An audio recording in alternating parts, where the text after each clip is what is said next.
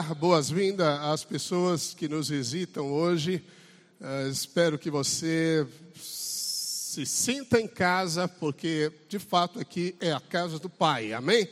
Que você possa comer da mesa hoje. Hoje também participaremos da mesa do Senhor, em nome de Jesus. Pessoal de Camacuã, a Márcia me disse que estavam vindo. Aqui eu vi alguns irmãos queridos. Amém. Quem que veio de Camacuã, levanta a mão só para a gente saber. Amém. Ok, eles aqui. Louvado seja Deus. Estiveram conosco no último encontro. Aleluia. Amém. Ah, lembrando, como já foi dito, mas só para sincronizar, essa é a última semana, 100 metros raso. Ah, então, se você não conseguiu fazer jejum nem um dia, se você não conseguiu liberar as bênçãos nem um dia na sua casa, ainda dá tempo. Você não morreu e Jesus ainda não voltou. Amém? Então, amém. aleluia. Não sei que ocorra isso no meio da semana, que Jesus volte, né? Aleluia, amém. Ora vem, Senhor Jesus. Então, faça isso. É muito bonito você se reunir com a sua família. Eu escrevi né, algumas bênçãos e depois de ler ali, compartilhar rapidamente, é muito simples. Você libera a bênção com fé e deixa o Espírito de Deus ir além. Amém? E hoje eu gostaria de ministrar sobre a bênção de José. Diga a bênção de José. José significa que o Senhor acrescente, amém? É uma das bênçãos mais lindas da palavra de Deus. É, e eu gostaria de focar num aspecto que eu também escrevi lá no e-book para você, sobre a restauração da amizade. Nesta bênção de José, existe algo lindo que Deus planejou para nós, que é o relacionamento cheio de vida, de saúde, um relacionamento saudável. Uma família saudável tem relacionamentos saudáveis. Repita comigo: família saudável tem relacionamento saudável. Isso vai para todos os lados. Célula saudável tem relacionamentos saudáveis. Amém? Então Deus criou-nos para o relacionamento. Quando ele viu Adão só, ele disse: Não é bom que o homem esteja só. Um dos sentidos disso é: o homem precisa de relacionamento, a sua altura. E Deus nos criou como família de Deus. Nós somos a família de Deus. E nessa bênção de José, há algo poderoso nela. Eu queria começar então, Gênesis 49, verso 22 até o 26 Queria que você prestasse atenção comigo aqui. Aleluia, foca aqui. Gênesis 49, verso 22. Aleluia. 22 é, eu disse, não? Amém. Jacó, abençoando o seu filho José, disse: José é um ramo frutífero. Eu quero dizer que você é um ramo frutífero, amém? Você, por onde você passar, você vai dar frutos faz parte da bênção de Deus. Você precisa crer na bênção de Deus. Você sabe a história de José? José foi vendido pelos seus irmãos como um escravo aos 13 anos de idade. Isso porque os irmãos queriam matá-lo. Ele foi vendido para o uh, Egito, casa de um homem estranho, teve que aprender uma língua estranha, sozinho. O primeiro filho de José foi Manassés. Manassés significa o Senhor me fez esquecer, porque ele disse: O Senhor me fez esquecer da casa do meu pai. Bem, a vida de José, se nós olharmos do ponto de vista natural e compararmos com a experiência de algumas pessoas no presente momento, no presente uh, século, nos dias que temos vividos aqui, ele deveria ser a pessoa mais amargurada da Bíblia ele deveria ter desaparecido como um jovem amargurado que se enveredou pelo pecado, porque teve chance disso muito claramente, mas José se transformou num dos maiores tipos, figuras de Jesus no Novo, no Velho Testamento. José foi rejeitado pelos seus irmãos e amado pelo Pai. Jesus, da mesma maneira, amado pelo Pai, ele foi enviado e rejeitado pelos seus irmãos, o povo judeu. Amém? Bem, esse é um dos pontos apenas da comparação entre José e Jesus Cristo. José, a Bíblia diz que depois de estar na casa de Potifar, Potifar viu que tudo que ele colocava as mãos prosperava. Não é bênção isso?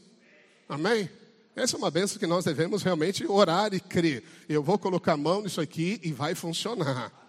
Amém? Eu vou empreender e vai dar certo. Amém? Onde você colocar as mãos, toda obra das suas mãos vai prosperar. E José era assim, a tal ponto era tão visível, eu disse para você que a bênção que Deus quer te dar é uma bênção visível. As pessoas vão ver e vão se aproximar de você e vão perguntar o que, que, que você tem, qual é a sua estrela, qual é o seu guia. E você vai poder dizer para elas que você é consagrado ao guia, o Espírito Santo de Deus. Amém? Bem, e aí José prosperou na casa de Potifar, exceto a esposa dele, José cuidava de tudo tudo. O homem não se preocupava com nada. Um caráter íntegro, honestidade e prosperidade. Mas aí a mulher de Potifar se engraçou com ele. E um dia que ele estava cuidando das coisas na casa, não tinha mais ninguém, só ela. Ela agarrou ele, queria se deitar com ele. E a Bíblia diz que ele saiu correndo nu, porque ela segurou as vestes dele. E ela levantou uma canúnia, dizendo que ele quis assediá-la. E ele foi colocado no calabouço ele foi colocado no cárcere. E a Bíblia diz que o carcereiro via que tudo que José fazia, não sei bem o que, a Bíblia não relata, prosperava. Lá no cárcere. Tudo. E aí o carcereiro colocou José para ser o chefe dos presos. Ele cuidava de toda a prisão. Até que um dia desce o copeiro e o padeiro de Faraó, ambos tiveram um sonho. Um deles seria restaurado, o copeiro, e o padeiro morreria dentro de dois dias. José falou para o copeiro: Lembra-te de mim, lembra de mim. E isso aconteceu, o copeiro se esqueceu dele, por incrível que pareça, o copeiro se esqueceu dele, e depois de anos ainda na prisão, Faraó teve um sonho. O sonho de sete vacas magras que comiam, sete vacas gordas, sete espigas bem magras, secas, que devoravam espigas gordas. E aí ele chamou os magos para interpretar o sonho, ninguém interpretava aquele sonho.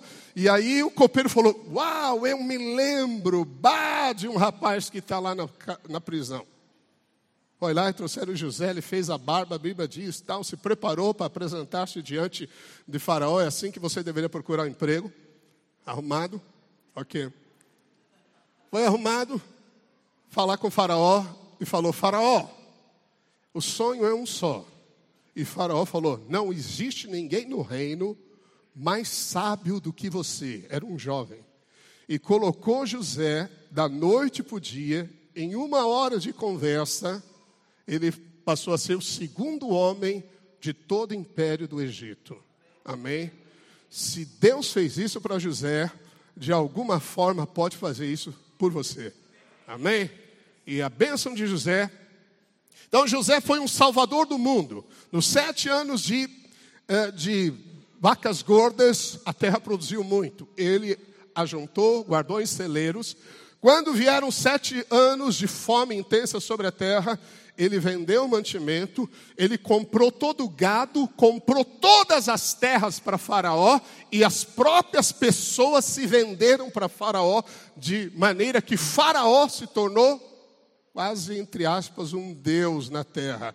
Tudo era de Faraó, as pessoas eram de Faraó, por causa da sabedoria que Deus deu a um jovem, José. Amém? Bem, e depois que a fome se apertou, os seus irmãos vieram para o Egito buscar comprar comida, porque toda a terra ficou sabendo que só no Egito tinha comida.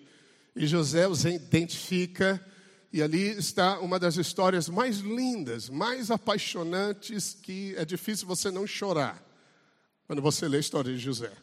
Deveria ler a história de José.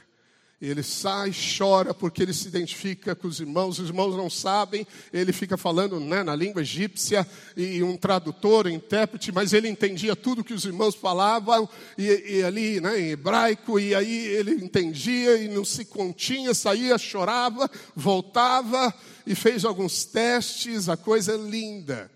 Bem, e aqui então Jacó está abençoando José.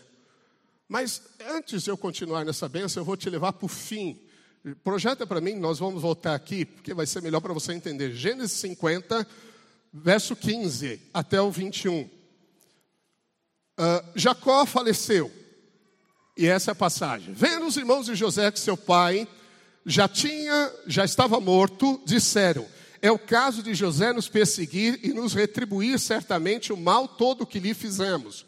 O mal todo que lhe fizemos. Portanto, mandaram dizer a José: Teu pai ordenou antes da sua morte, dizendo: Assim direis a José: Perdoa. Diga comigo: Perdoa. Vira para o seu irmão e diga: Perdoa. Perdoa, pois, a transgressão de teus irmãos e o seu pecado, porque te fizeram mal. Agora, pois, te rogamos que perdoes a transgressão dos servos do Deus, de teu pai. José chorou enquanto lhe falavam. Segue. Depois vieram também seus irmãos, prostraram-se diante dele e disseram: Eis-nos aqui por teus servos. Respondeu-lhe José: Não temais. Acaso estou eu em lugar de Deus? Vós, na verdade, intentaste o mal contra mim, porém Deus o tornou em bem. Esse é o teu Deus. Amém? Se há alguém intentando mal contra você, o mal pode até te afligir por um tempo, mas saiba que aquele que é o Senhor dos céus, da terra, que governa sobre tudo, está no trono e nunca se ausentou dele, não dorme, e tudo que ocorre com você é do interesse dele. Ele vai tornar o mal em bem. Deus vai endireitar os caminhos tortuosos. Aleluia. Isso faz parte do agir do Pai. Para fazer como vedes agora, que se conserve muita gente em vida. Não temais, pois eu vos sustentarei a vós outros e a vossos filhos, assim os consolou e falou-lhes ao coração. Até aí. Bem, por que, que eu fui já para o fim da história? Porque José poderia ser a pessoa que os irmãos imaginavam. Bem, o pai faleceu, ele não fez nada conosco porque o papai estava vivo. Mas agora que papai faleceu, mamãe faleceu, por assim dizer, porque é ela que coordenava as coisas, papai que coordenava as coisas, agora José vai se vingar de nós. E José, quando ouve aquilo, a Bíblia diz que ele chora.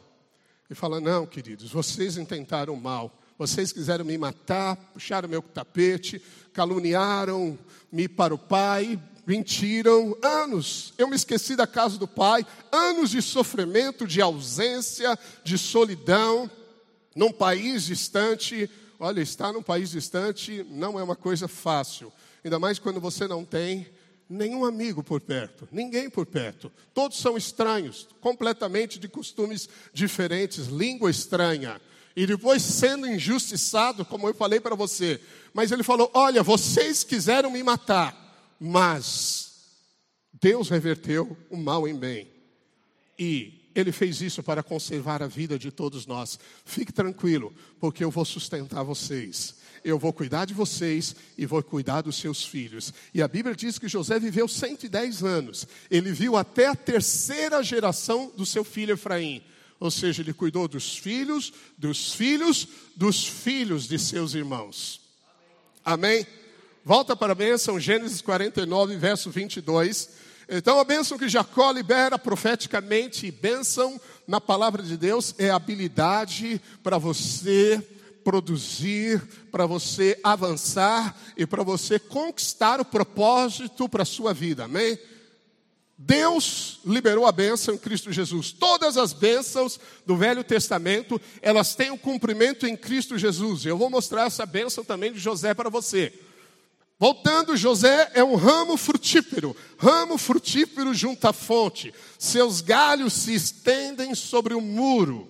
Os flecheiros lhe dão amargura. Bem, nós poderemos pensar aqui que esses flecheiros são os seus irmãos, querendo ferir seus sentimentos, seu coração, tentando traí-lo, como de fato aconteceu atiram contra ele e o aborrecem. O seu arco, porém, permanece firme, e os seus braços são feitos ativos, pelas mãos do poderoso de Jacó, sim, pelo pastor e pela pedra de Israel. Aleluia, amém?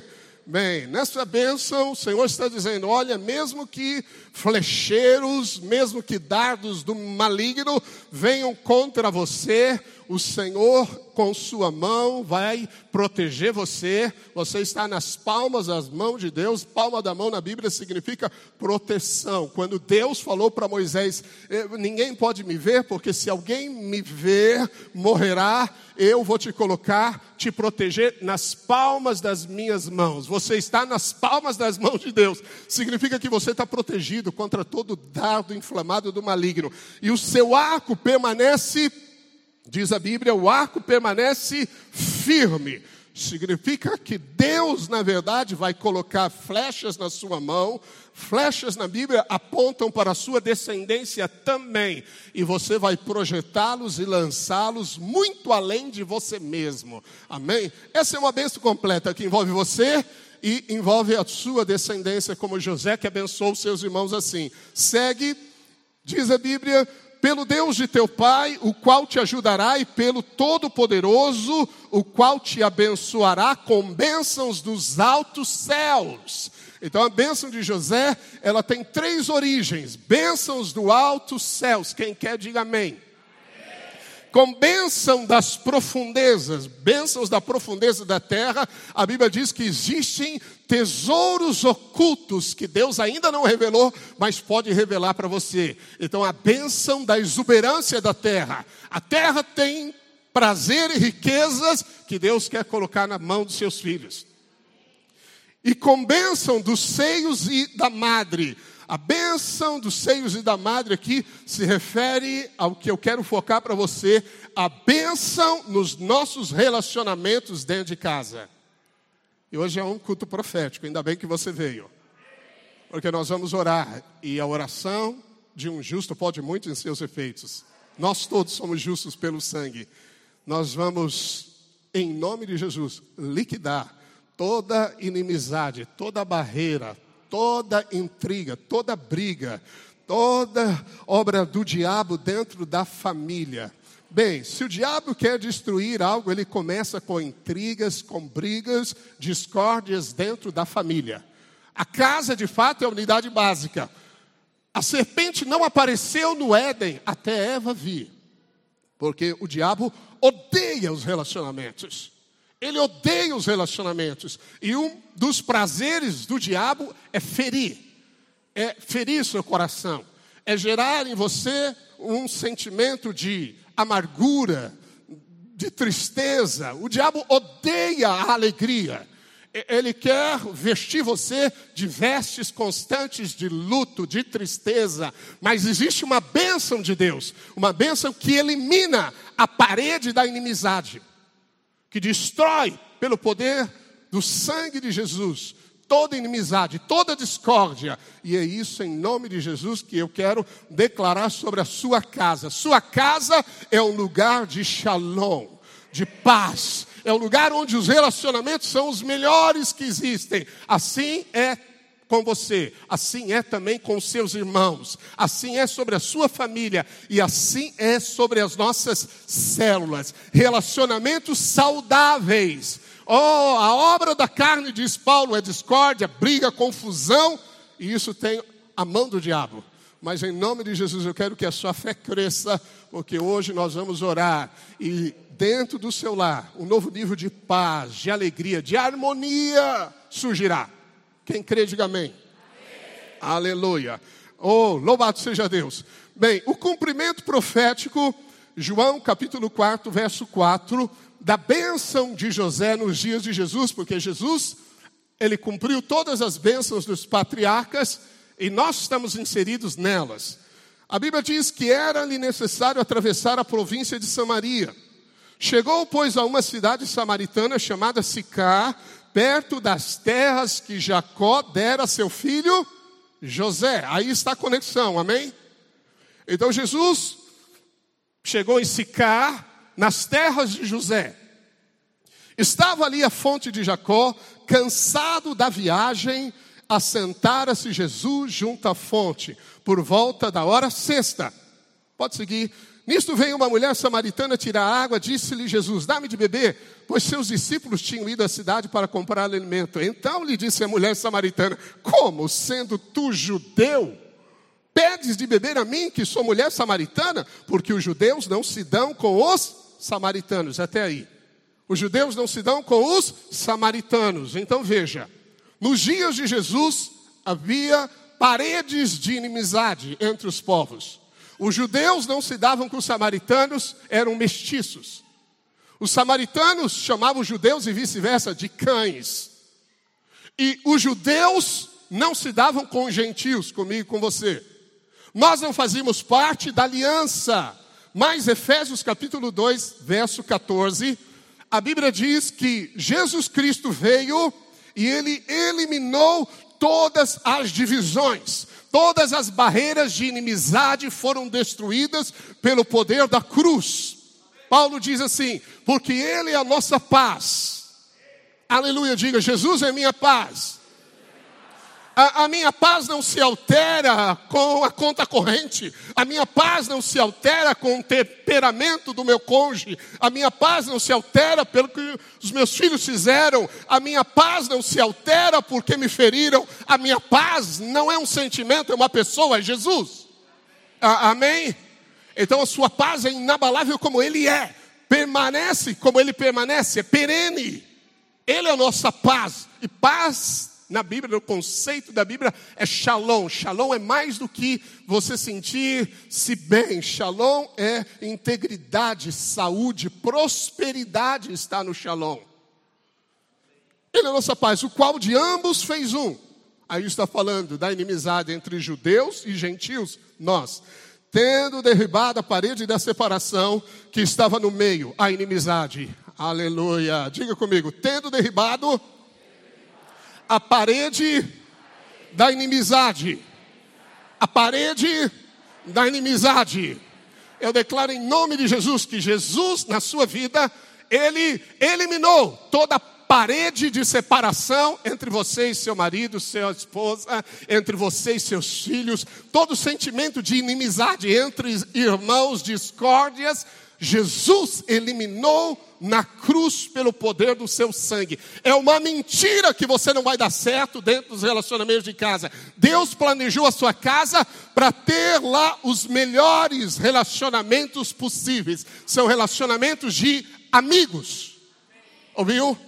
Amigos. Eu quero te mostrar que a meta de Deus nos relacionamentos é que nós nos tornemos amigos. Amém? E como isso aconteceu? Amigo, de fato, é uma palavra assim mágica. Quando você diz para alguém, você é o meu amigo. Você pode dizer para alguém, você é o meu amigo?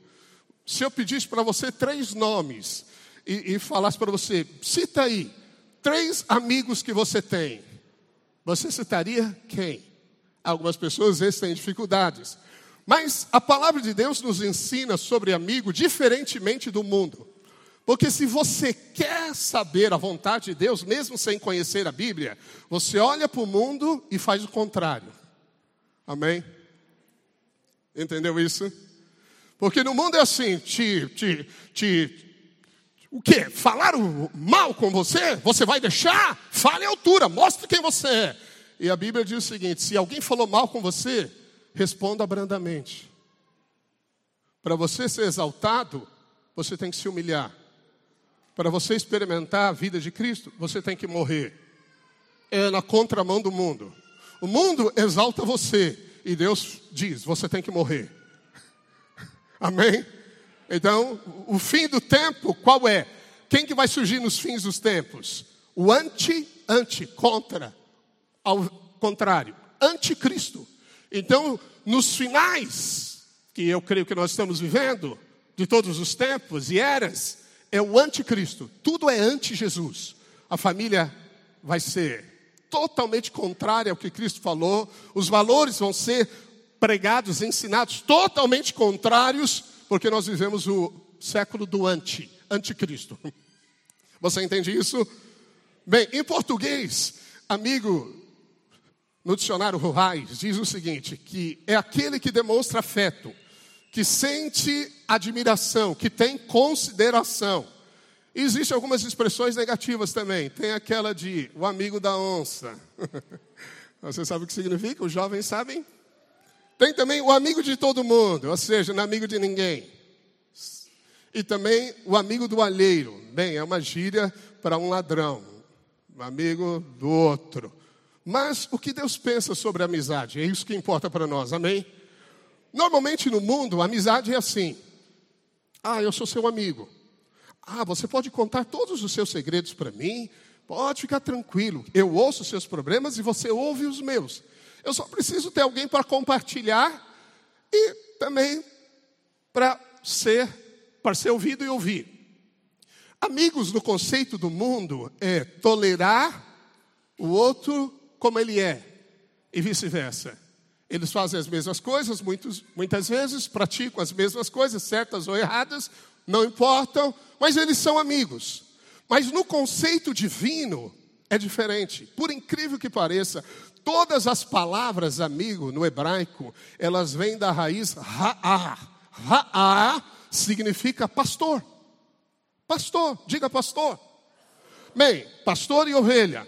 Então, nos relacionamentos de amizade, segundo Deus, existe uma ordem de autoridade, de reconhecimento. O que, que faz o pastor? O pastor cuida da ovelha, ele alimenta a ovelha e ele dá direção à ovelha. Amém? Então, a amizade, segundo Deus, que é a meta de nossos relacionamentos, é alguém que sim se importa comigo, que me orienta que é capaz de dizer: Eu sou tão teu amigo que eu não vou aceitar essa sua atitude errada. E se precisar tratar, nós vamos tratar. Mas no mundo é amizade assim: você ouve meu pecado e fica entre eu e você. Como eu sou seu amigo, tudo bem, nós guardamos o segredo até que você se afunde e aí os outros descubram. Mas amizade segundo Deus, não. Amizade segundo Deus é eu sou tão teu amigo que eu vou dar as mãos para você, não vou largar você, eu vou alimentar você com o quê? Com a palavra de Deus, eu vou cuidar e dar direção para você. Quando nós entendemos que a célula deve ser um lugar de construção de amizades, você nunca vai estar sozinho. Porque na multidão dos conselhos há sabedoria de Deus. A Bíblia diz que nós devemos nos instruir uns aos outros na palavra de Deus. Deus planejou para nós, colocou dentro de cada ser humano a necessidade de amigos. Amém? Mas claro, no conceito de Deus, porque eu disse para você que o mundo é anti. E, e Deus ensina algo lindo sobre amizade. Amizade, por exemplo, nós podemos vê-la no Salmo 23. A Bíblia diz assim: O Senhor é meu Ra, meu pastor. Se pastor é amigo, eu poderia ler assim para você: O Senhor é meu amigo. Amém? O Senhor é meu amigo. Qual, mais, qual nível mais elevado você, para com Deus, de chamá-lo de amigo? Filho, o seu pai é um amigo seu. Pai, o seu filho é um amigo seu. Qual o desejo, acho, maior de todo pai e de toda mãe? Ah, eu queria tanto que a minha filha fosse minha amiga. Ah, eu queria tanto que minha mãe fosse a minha amiga. Mas. Uh, mas eu não posso mais. Se eu falar, mas. E muitas vezes aquilo que deveria ser o ideal de Deus dentro da família, eles buscam lá fora e sofrem com isso. E, e têm experiências erradas e ruins. Porque Deus criou a família para ser um lugar de segurança, de proteção para com você. Amém? A igreja é um lugar de proteção, nós somos a família de Deus. Bem, então o Senhor é meu pastor, diz lá o Salmo, verso 6, projeta o Salmo 23, verso 6, uh, diz assim: que o destino do pastor. Então vamos substituir a palavra por amigo, porque o Senhor é meu amigo, o Senhor me guia mansas águas, o Senhor, meu amigo, me faz deitar em pastos verdejantes, o Senhor me livra do mal, o Senhor me conduz, o Senhor me protege com a vara, o Senhor me conduz com o cajado. Esse é o salmo. E ele finaliza dizendo: bondade e misericórdia certamente me seguirão todos os dias da minha vida e habitarei na casa do Senhor para todo sempre. Então veja, o fim da condução do amigo, que é o pastor, na sua vida é levá-lo para a casa de Deus. Então vou te dizer o primeiro conceito de Deus sobre amizade. Só é amigo verdadeiro aquele que te aproxima de Deus. Todo aquele que você chama de amigo, que te afasta de Deus, não é um verdadeiro amigo. Ouviu isso? Toda aquela pessoa que diz, ah, mas não vai no culto hoje, não, vamos. Te afasta de Deus de alguma forma, não é amigo. No mundo, não, mas é meu amigo, eu preciso estar com ele. Mas esse amigo que não te leva para a casa de Deus, não é amigo. Amém? Bem. Você sabe que a casa de Deus é a igreja, a casa de Deus é a reunião. A igreja não é esse prédio, mas é a reunião, é a célula, é o passeio juntos. Em qualquer lugar, quando dois ou três estiverem reunidos, Jesus está no meio, porque nós vivemos para Ele, nos movemos para Ele, existimos por Ele. Amém? Bem, o segundo conceito de Deus sobre amigo é que amigo, eu vou ler um texto primeiro, Provérbios 7, 27, 6, na NTLH. Tem que pôr NTLH aí para mim NTLH. Eles têm que trocar a versão, porque algumas versões falam melhor e eu não preciso recorrer ao original, você entende melhor. Ótimo, obrigado. O amigo quer o nosso bem, mesmo quando nos fere. Mas quando o inimigo abraçar você, tome cuidado. Amém? Então diga comigo: um amigo sempre quer o meu bem. Essa é a amizade de Deus. Por isso que a visão é um pastor. Porque o encargo do pastor, e Jesus é o bom pastor, ele é o modelo máximo e só por ele podemos ser esse pastor, é de fato desenvolvemos amizade. Eu quero ser seu amigo. Eu quero que você seja meu amigo. Mas a minha amizade com você é: não, irmão, isso aí são trevas. Não ande por aí. Não, mas você não é meu amigo? Sim, porque eu sou teu amigo. Eu vou te alimentar com a palavra, eu vou orar por você, eu vou te conduzir aos lugares certos, eu vou te aproximar de Deus, mesmo que as minhas palavras possam te ferir nas suas emoções. Mas o carnal sai correndo. O verdadeiro amigo ouve. Ah, ah, eu achei que você era meu amigo e você falou isso para mim, então já não estou mais tô ofendido com você. Não, mas nós somos amigos. Amigo fala a verdade. Ah, mas se eu falar a verdade para ele, ele vai embora, ele vai deixar a igreja. É, mas eu sou amigo. Eu quero ser amigo. Porque o relacionamento que nos abastece, nos alimenta, é relacionamento de amizade, de amizade uns pelos outros, de companheirismo. Casamento é para você ter companheirismo, amizade. Eu louvo a Deus pelos 30 anos que eu vou comemorar, agora é dia 18 de novembro. Aleluia.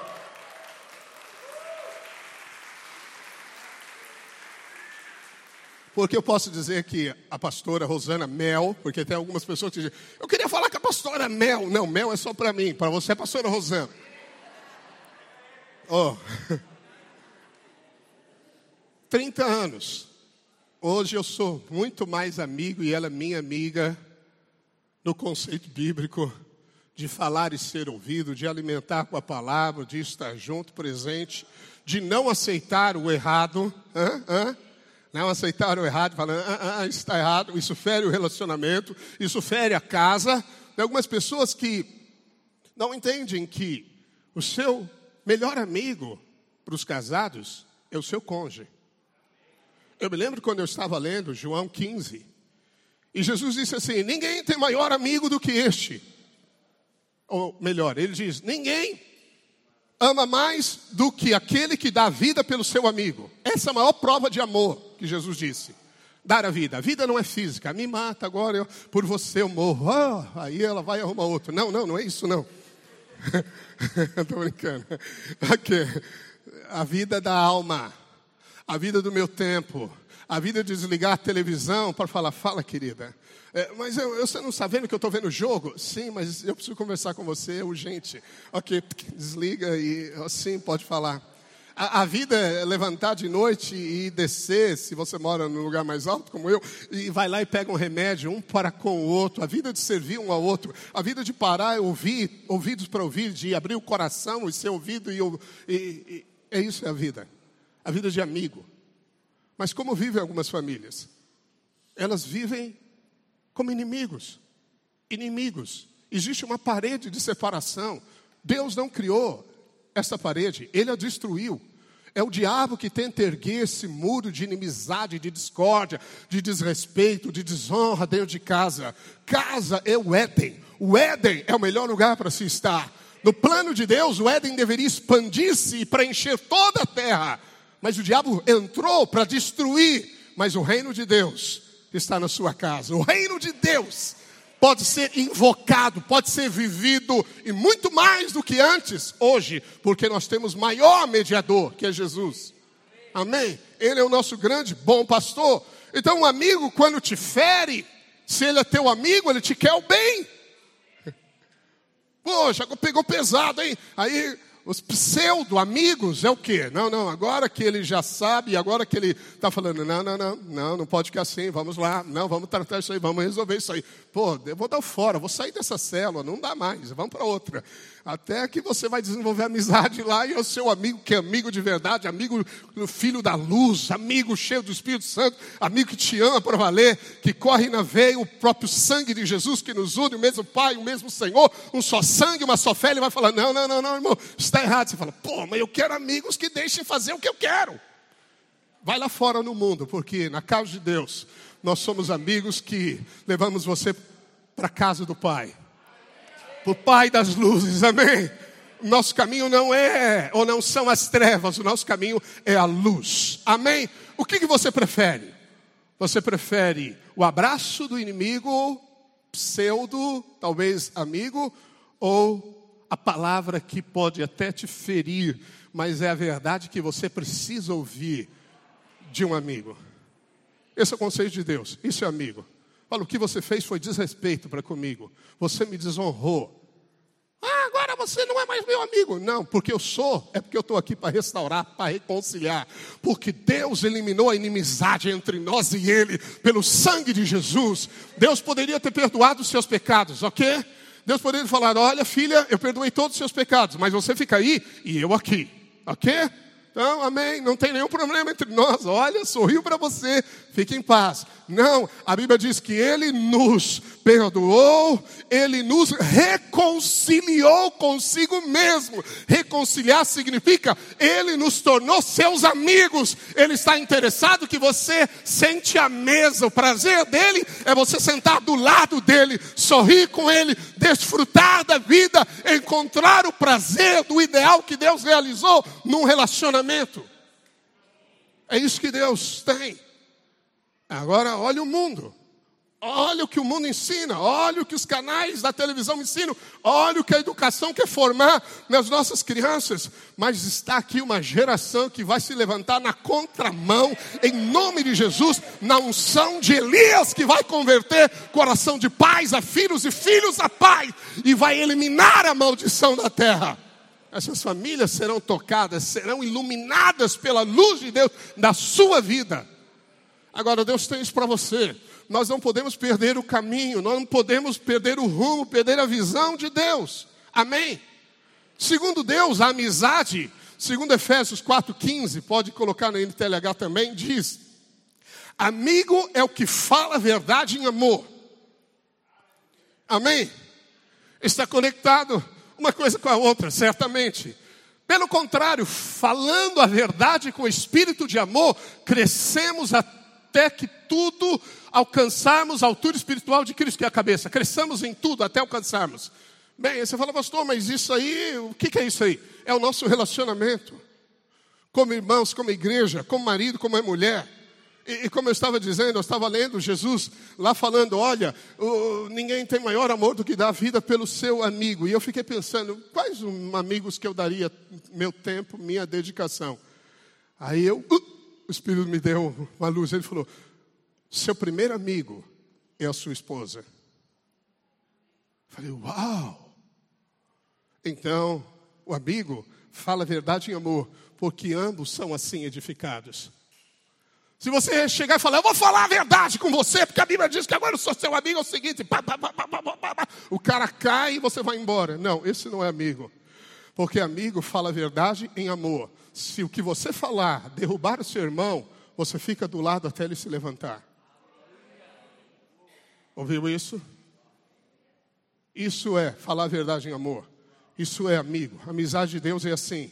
Ok? Porque Deus está preocupado com o nosso crescimento. Amigos não são interesseiros. Colossenses 3,9 diz: Não mintais uns aos outros. Relacionamentos saudáveis são firmados na verdade e no amor. A verdade pode doer, mas o amor consola. Mas se em nome do amor você omita a verdade, não há crescimento nesse relacionamento. Essa amizade não te conduz para a casa do Pai. Essa amizade não te leva ao favor de Deus. O favor de Deus, bondade e misericórdia, recede que é favor, está na casa de Deus, está na igreja, está aqui. Você é filho de Deus, você é filho dos céus. As coisas que funcionavam antes de Jesus entrar na sua vida não vão funcionar mais sem Jesus. Ouviu? Porque agora você é de Jesus, sua vida é de Cristo, você está oculto nele.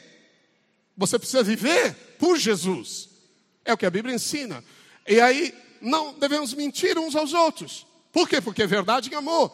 Mas às vezes pensa naquela mãe que diz: Ah, não, meu filho é tão bom. Mas ele quebrou a janela, mordeu as pessoas lá na salinha. Olha lá, deu um tapa na cara do outro. Não, meu filho não, meu filho não. Ele é tão bonzinho. Não, meu filho não, meu filho não. Esse amor, entre aspas, ok, não é firme com a verdade. Ok? Então, esse tipo de amor que não é firme com a verdade, ou a verdade sem o amor, não produz crescimento. Esse relacionamento não dá em nada, ok? Por isso que nós precisamos ser fiéis à verdade em amor.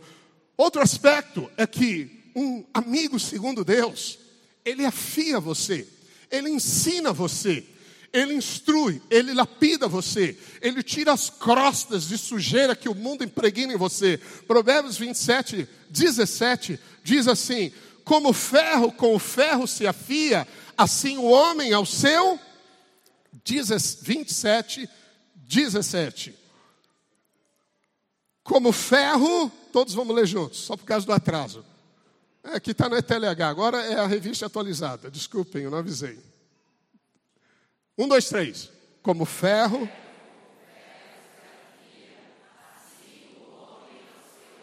Se você está perto de alguém aí com liberdade, você dá uma esfregadinha nele assim. Ó. Ah, os irmãos são bons, né? Eu vou lá, os irmãos fazem churrasco para mim, e aí eles. Alguém já pergunta. Alguém já pergunta. Eu acho uma graça, só um parênteses, ok? Depois. Os irmãos falam, pastor, você não comeu um verdadeiro churrasco gaúcho. Eu falo, irmão, eu comi já. Eu já comi vários churrascos bons e gaúchos aqui. Amém? Vem, fecha a parede.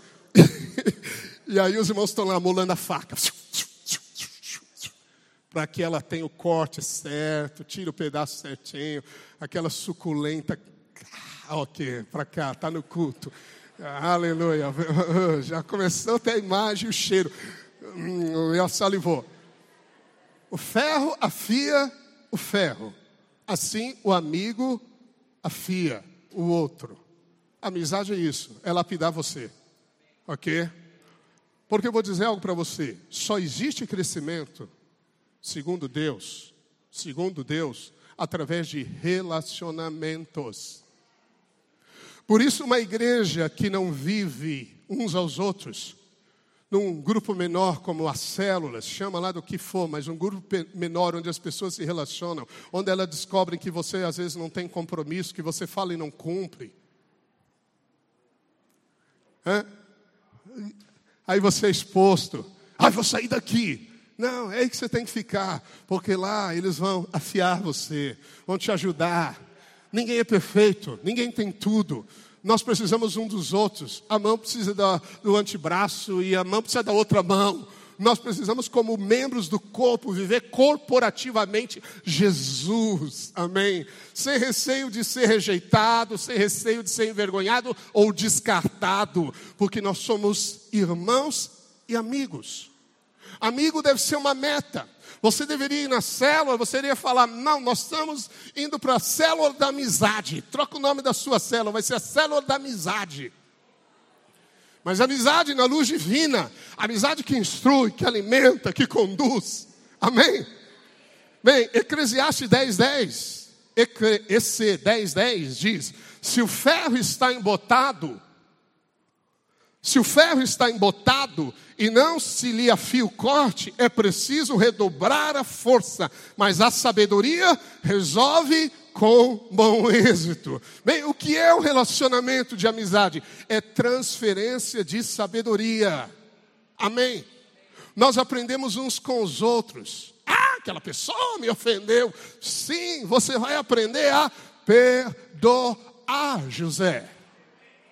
Ah, mas ela tentou puxar meu cabelo que ela falou contra mim. Você vai aprender a perdoar, José. Ah, agora eu não quero mais. Não, não corra, José. Permaneça firme, José. Porque se você permanecer firme, lá na frente, mais cedo ou mais tarde, Deus vai te exaltar. Porque Deus exalta os humildes. Deus vai te colocar à frente, em cima e não embaixo. Mas o orgulho, ele abate. Hã? Ei, sejamos amadurecidos, diz a Bíblia no juízo, no entendimento das circunstâncias. Relacionamentos devem ser relacionamentos de honra, de amizade. Marido, aprenda a ouvir a sua esposa. Esposa, aprenda a ouvir o marido. Filhos, os pais. Pais aos filhos. A Bíblia diz que os pais deveriam criar os filhos, admoestá-los na disciplina do Senhor. E, e não despertar neles a ira, o constrangimento, a ofensa.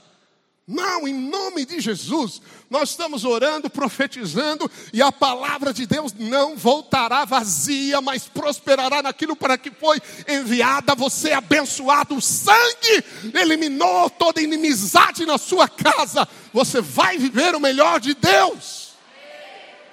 Não pode aceitar o golpe do diabo, a infiltração das trevas.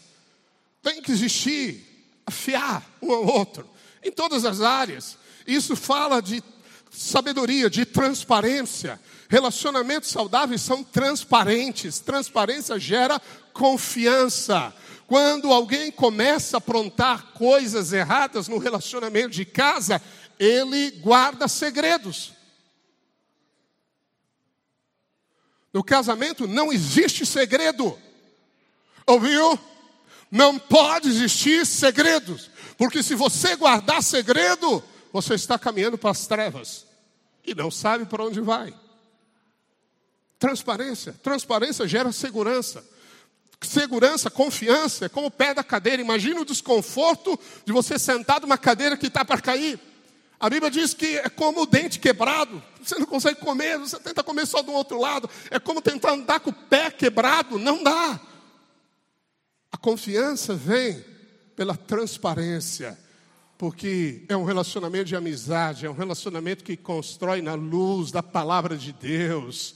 Não é um relacionamento desrespeitoso, ditatorial, imperialista. Ok? A Bíblia fala o império das trevas e fala do reino do filho do amor. O diabo é império, mas o de Deus é o reino do amor do filho. Aleluia. Então não entre nessa cultura do mundo. Amém?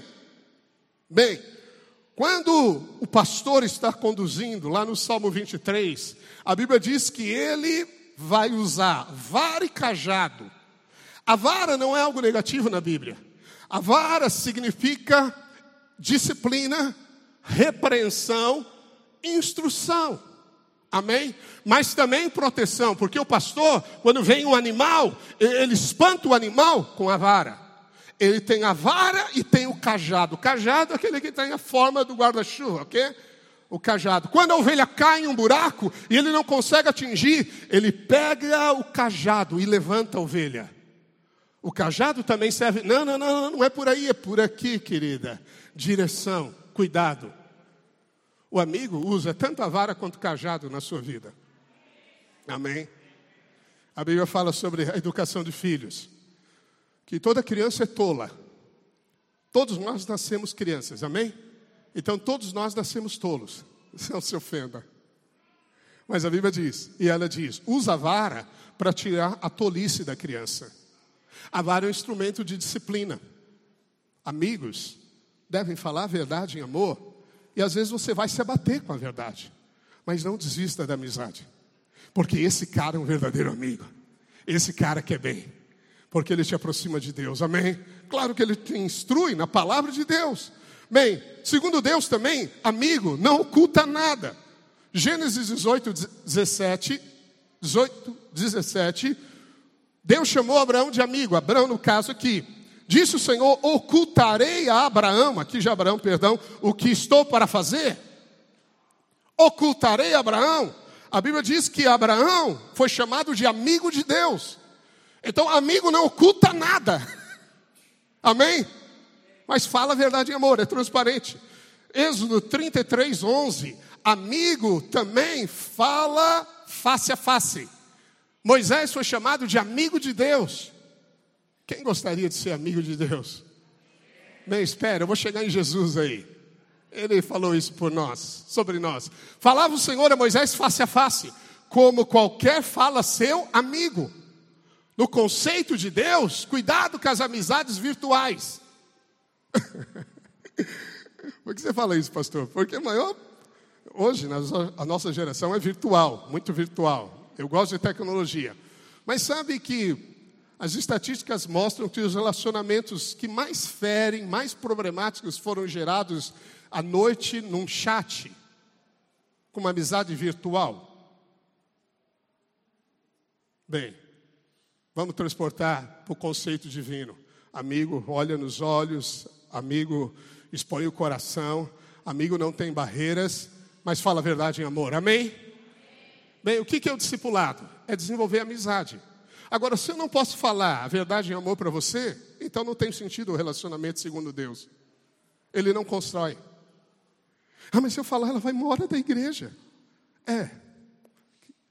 Irmão, eu vou te falar algo. Já tive muitos momentos assim, mas eu preciso de falar. Eu quero te falar pelo teu bem. Mas eu sei que se eu falar, você vai embora. Mas eu não deixei de falar. E ele foi embora. Vários já. Mas não é assim segundo Deus. Quando você ouvir a verdade, confie, sim, no intento do seu amigo de estar perto de você para sustentá-lo em amor. Porque esse é o nosso coração diante de Deus. Ai de nós, se tivermos um coração errado. Deus falou: Eu vou suscitar pastores que conduzem o meu povo, meu rebanho, com inteligência e sabedoria. Sabedoria que vem de Deus. É assim que deve estar o nosso coração, é assim que deve ser, é assim que devemos nos instruir uns aos outros. Amém? Bem, a base da amizade, João 15, 12. Jesus mostra a base da amizade. 15, 12, nós vamos até o 15. O meu mandamento é este. Eu quero que você pegue o contexto. O meu mandamento é este: que vos ameis uns aos outros. Qual o mandamento de Jesus? Vira para o seu irmão e fala: Jesus mandou você me amar. Fala sério para ele.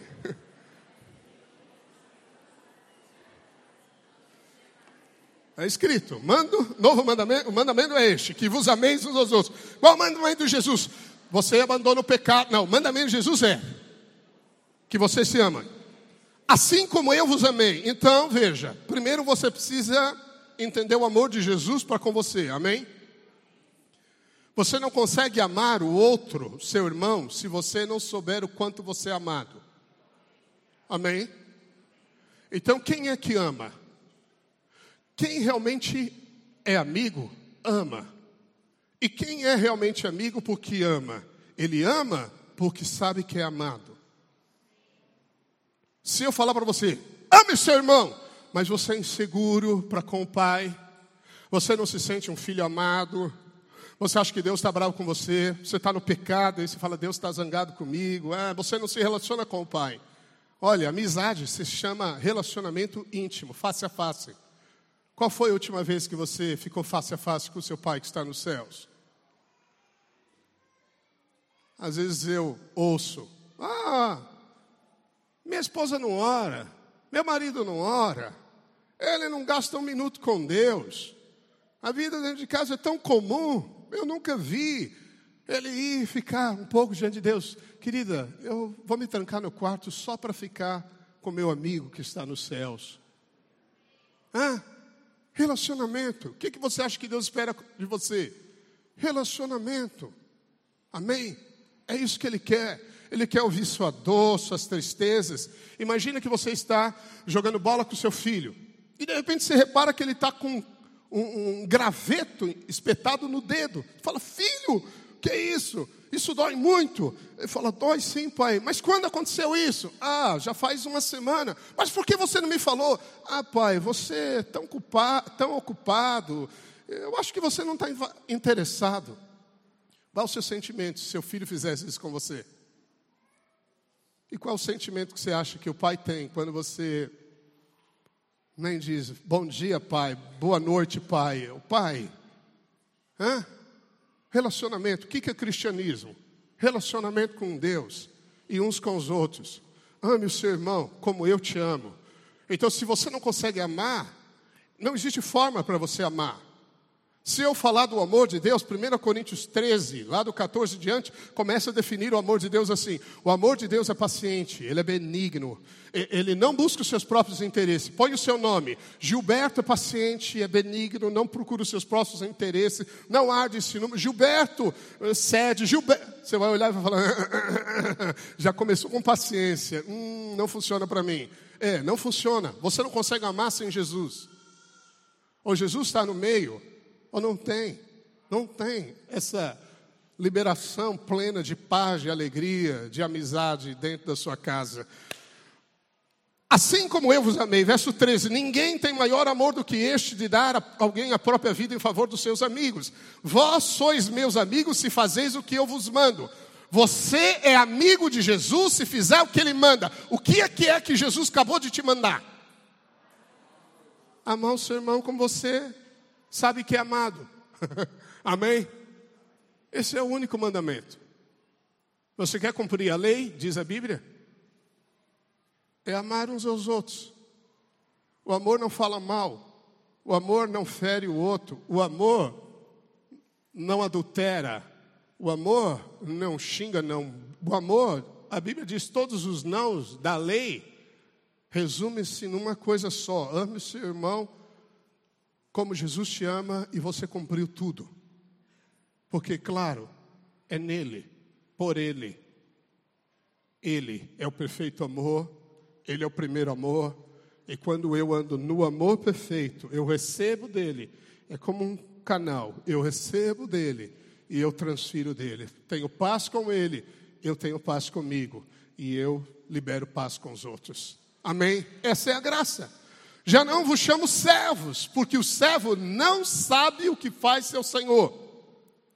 Mas os tenho chamado amigos, porque tudo quanto ouvi de meu pai vos tenho dado a conhecer. Isso é lindo, né? Então você vê que amizade é sim um compartilhamento. Deus tem o maior interesse de bater papo com você, de desvendar para você as coisas que hão de vir de mostrar para você o caminho perigoso, de tirar você do estado errado. Deus tem prazer em dialogar com você e Ele fala: Ei, você não quer ser meu amigo? Vem então, porque eu quero compartilhar o meu coração com você. Sabe por que muitas pessoas não têm respostas?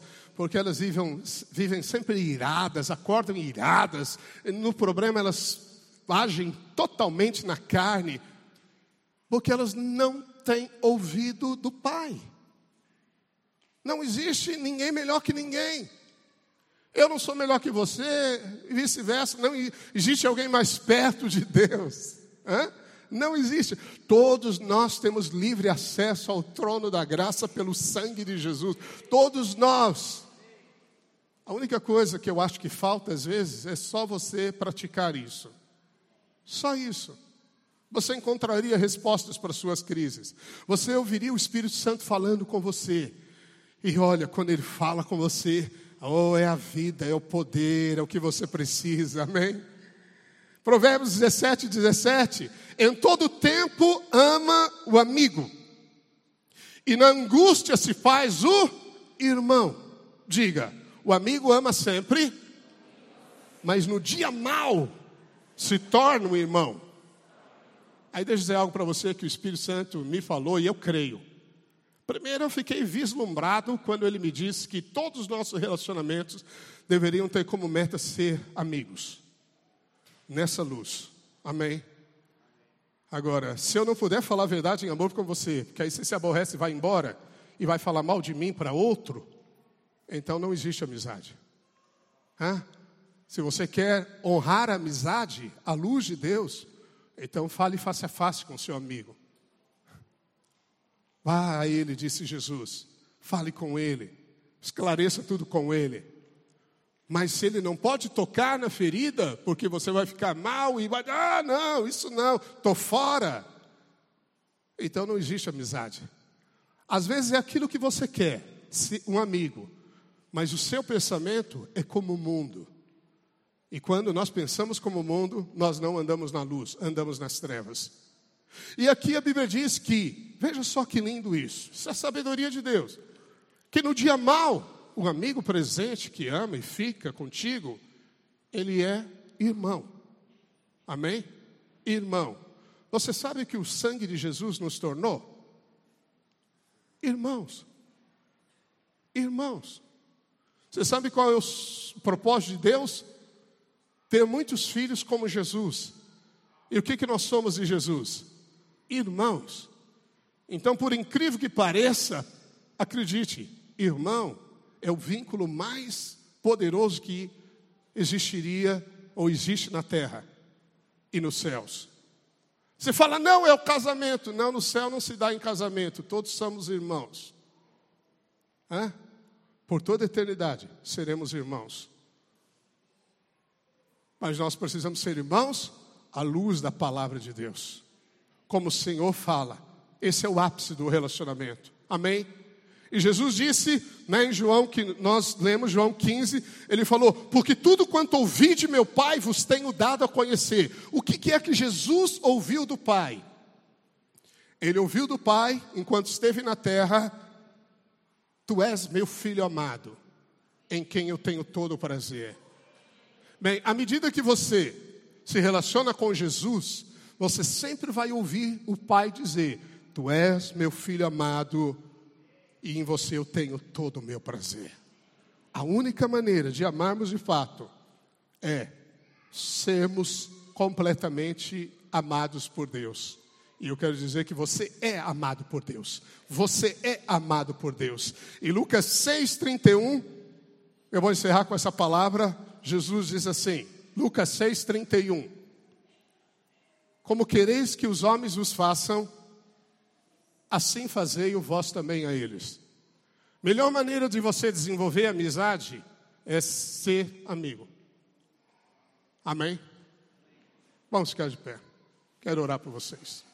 Em nome de Jesus. Aleluia. Quero orar por vocês. Hoje nós vamos sentar à mesa do Senhor mas existe algo que o Espírito colocou no meu coração. Hoje é uma noite onde o Espírito quer curar relacionamentos, amém? Só puxa os teclados para mim por enquanto. O Senhor quer curar relacionamentos aqui, restaurar relacionamentos, derribar a parede da separação, da inimizade. Há pessoas que permitiram que um muro de proteção fosse construído na sua vida. Por receio, por feridas do passado, por receio de ser ferido novamente, e outros vivem relacionamentos que estão se espetando, ferindo, ferindo, ferindo. E o Senhor quer curar isso nesta noite. Eu creio que a palavra de Deus é água que limpa ela é espada que separa, ela é martelo, diz a Bíblia, que esmiuça pedra, dureza, ela é fogo que alastra e consome tudo. A palavra de Deus é tudo que nós precisamos. E essa palavra está perto de ti, está na tua boca, no teu coração. É a palavra de Deus liberada. Eu queria que você, nesse momento, falasse com o Pai, fizesse primeiramente uma oração, você e Deus, falando: Deus, eu quero ser teu amigo. Eu quero ser chamado teu amigo. Eu quero ouvir de ti. Eu quero ouvir a tua voz. Eu quero seguir o Senhor. Tu és o meu bom amigo. Um bom amigo me conduz. Me conduz.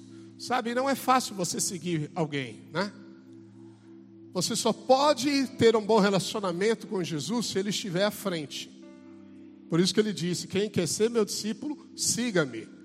Então você não pode ultrapassá-lo, porque senão é você que vai estar definindo a sua vida. Você não define mais sua vida, é Jesus que define a sua vida. Você sempre o vê à sua frente. Entende isso?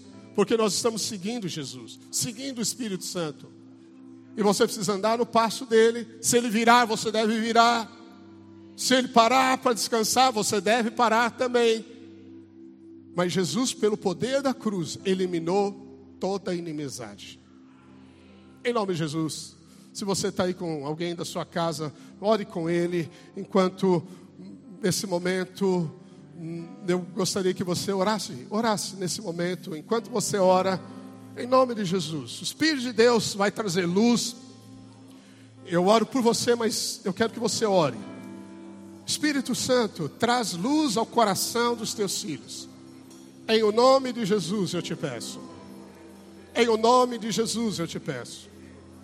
Que venha o shalom, a força, a paz, o liberar da vida do Senhor sobre cada um, sobre cada lar. Ó oh, amado Espírito, ó oh, amado Espírito, vida, vida, vida, vida, vida aos relacionamentos, vida, vida aos relacionamentos, vida, vida aos relacionamentos. Ó oh, Espírito Santo, ó amado Espírito Santo, amado Espírito Santo. Aleluia, aleluia, aleluia. Se você está aí com alguém da sua família, eu queria que você falasse para ele, se é da célula, você pode falar também. Eu quero ser seu amigo. Eu quero ser seu amigo. Fala isso para ele. Fala para ele, para ela, amigo. Porque é isso que Deus nos chamou a ser. Amigos. Nós somos muito mais, porque somos irmãos. Mas o diabo tem confundido as coisas tem colocado confusão nos relacionamentos. Mas em nome de Jesus, hoje, toda confusão no seu lar vai acabar, toda discórdia vai acabar, toda parede de inimizade, de dor, de aflição vai desaparecer pelo poder do nome de Jesus, pelo poder do sangue da cruz, e não há poder maior que o sangue de Jesus. O sangue de Jesus. Oh, aleluia, o sangue de Jesus. A, agora eu queria orar por você. Você que está, e não tenha vergonha disso, porque ninguém aqui é superior a ninguém, está vivendo relacionamentos conturbados. Eu quero que você venha à frente, porque eu vou pedir aqui para os irmãos imporem as mãos sobre você. O que é impor as mãos? É colocar você debaixo da harmonia do corpo. Sabia disso? Hã? Por isso que Tiago diz: confessai os vossos pecados uns aos outros e orai uns pelos outros. Ora, você não confessa pecado por irmão, você confessa para Deus. Qual o sentido? E ele fala que devemos ungir e orar, impor as mãos. Significa que existe uma bênção do corpo que pode ser liberada sobre a sua casa. Mas eu queria que você, marido e mulher, viesse. Ah, meu marido foi, minha esposa foi e eu não. Ei, ei, ei, não, não, não seja orgulhoso, não seja orgulhosa. Não faça isso, por favor. Você está diante de Deus, não diante de mim, não diante de nós. Deus fez um altar aqui nesta noite. O altar é a palavra.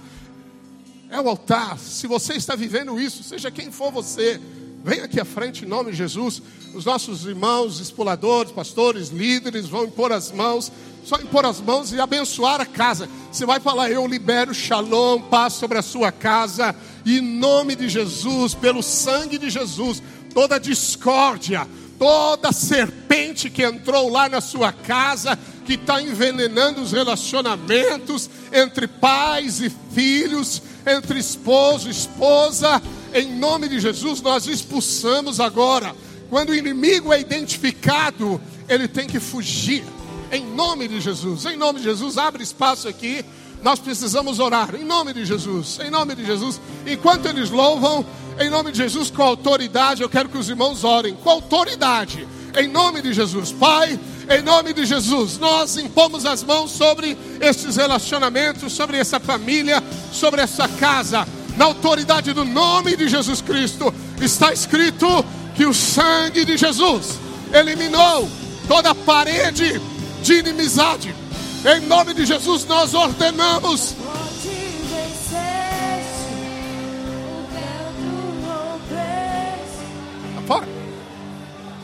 Em nome de Jesus, nós eliminamos toda inimizade. Nós ordenamos a toda intriga, toda briga, toda discórdia na sua casa, cesse agora, em nome de Jesus. Toda obra do diabo sobre o seu lar, toda confusão, trevas, toda ação do diabo despertando, seja em quem for, marido, esposa, filhos, despertando a ira, a discórdia, nós ordenamos cesse em nome de Jesus. Nós liberamos shalom sobre a tua casa. Nós liberamos shalom. Eu quero que você que está aqui à frente, você ore também. Você não é um espectador, você é participante da aliança da aliança do sangue. Declare eu e minha casa temos a paz do Senhor. Viveremos relacionamentos de amigos, de companheiros, de amigos de fato, de verdade, pelo poder do sangue de Jesus. Oh Espírito Santo, can't man one